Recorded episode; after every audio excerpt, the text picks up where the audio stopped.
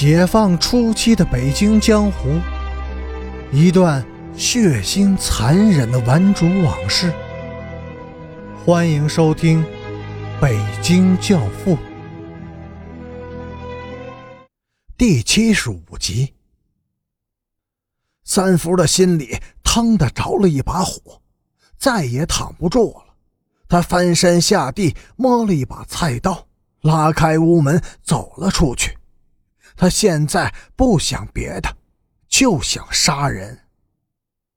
周奉天能写一手好书法，这天他抄录了两句诗，贴在自己的床前墙壁上：“志须永定自远道，世事岂得终无成。”保安读不懂，问边亚军。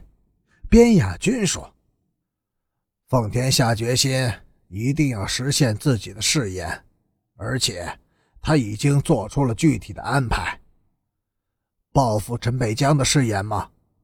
那怎么可能实现呢？”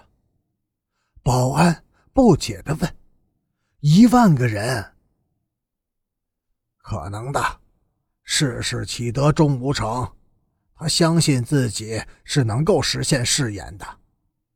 边亚军叹了口气，又说：“哎，不过实现了这个誓言，他自己就彻底的完了。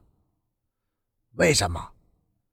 毁了别人，哼，也就毁了自己。”春天的时候，陈北江发现自己被别人跟踪了。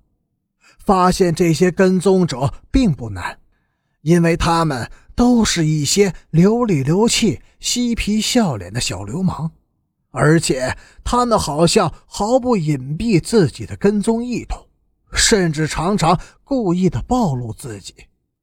但是想要摆脱掉这些跟踪者却很难，他们油滑敏捷、死皮赖脸、寸步不离的粘上你。想甩都甩不开。陈北江知道，这些小流氓都是周奉天的人，他派人来跟踪自己，到底要干什么呢？渐渐的，陈北江发现跟踪者的队伍扩大了很多，路上的行人、卖冰棍的老太太、公共汽车上的售票员，甚至连大院。传达室的那个老头都用不怀好意的眼光在盯着自己。陈北江索性不再走出家门一步了。五一时节，父母逼着他去中山公园散散心，他去了，但是刚一出门就被人跟踪上了。只是这一次，他并没有发现这个神秘的跟踪者。这个人像是外地来京的旅客，脖子上挂了个照相机。他跟着陈北江坐公共汽车，进公园，又出了公园，整整一上午，他按动了不少次快门，照街景、照花卉、照行人。但是这些景物、行人都是照片的背景，镜头正对准的是陈北江。是从各个不同角度对准他的脸。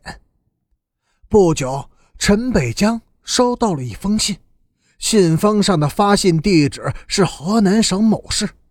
他怀疑的打开了信封，里面是一张放大的照片，照片上一个个光着身子的女人舔着肚皮在卖弄风情。仔细看。陈北江发现那个女人竟长着一张和自己完全相同的脸，那张脸笑吟吟的，和那风骚的体态恰成一体。不难发现，这张裸照是叠版拼印的，洗印者的暗房技术并不是十分的高明，光光是照片的背景物就极不协调。但是要命的是。人体和脸的拼接却几乎是天衣无缝，在照片的背面有几个铅笔字：“印一万张。”陈北江呆愣愣地盯着照片，看了很久，突然他拼命似的大喊了一声：“卑鄙！”紧接着就是痛哭不止。他从来没有这样痛哭过，因为他从来也没有遇到过这样卑鄙的流氓手段。哭完了，他大病一场，发高烧，说胡话，拼命的打自己，把全家人吓得个半死。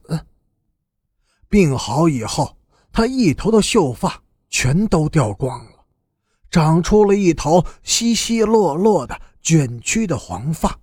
像是烧焦的枯草，那个美丽坚毅的少女，再也不是陈北江了。